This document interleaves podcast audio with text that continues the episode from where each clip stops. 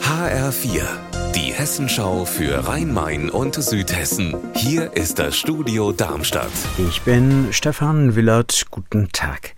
Ein 43-Jähriger erschießt in Hanau neun Menschen aus rassistischem Hass und dann seine eigene Mutter und sich selbst.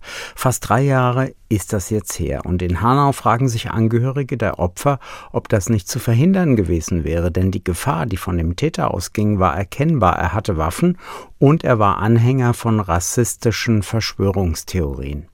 Und der Vater des Täters, der hat eine ähnliche Einstellung, lebt auch in Hanau und bedroht jetzt offenbar Angehörige der Opfer. Jetzt kam er deshalb in Gewahrsam. Herr Reporter Heiko Schneider in Hanau, wie hat das die Polizei jetzt begründet? Weil er sich mehrfach dem Haus der Mutter eines Opfers des Anschlags genähert hat, trotz Annäherungsverbot. Am vergangenen Mittwoch war das. Deshalb hat die Polizei ihn über Nacht in Gewahrsam genommen. Die betroffene Mutter hat mir gesagt, dass Hans-Gerd R. aber schon am nächsten Tag wieder vor ihrem Haus aufgetaucht ist. Sie hat mir gesagt, sie hat große Angst und weiß nicht, was sie tun soll, denn in den vergangenen Monaten ist der Mann immer wieder vor ihrem Haus aufgetaucht. Davon gibt es auch Aufnahmen, die ich gesehen habe. Und wie geht es da jetzt weiter, wenn der Mann die Angehörigen der Opfer des Anschlags bedroht. Was sagen Polizei und Staatsanwaltschaft?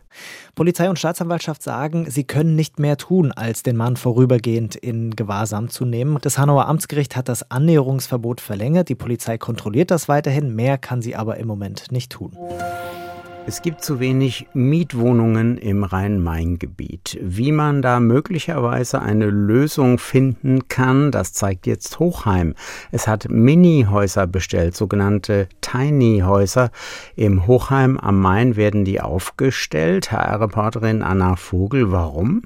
Eigentlich sollten diese kleinen mobilen Häuschen schon aufgebaut im Rheingaubogen in Hochheim stehen, aber jetzt kommen sie später und werden teurer, denn mit dem Modell, das sich Hochheim eigentlich ausgesucht hat, war die Bauaufsicht erst nicht einverstanden.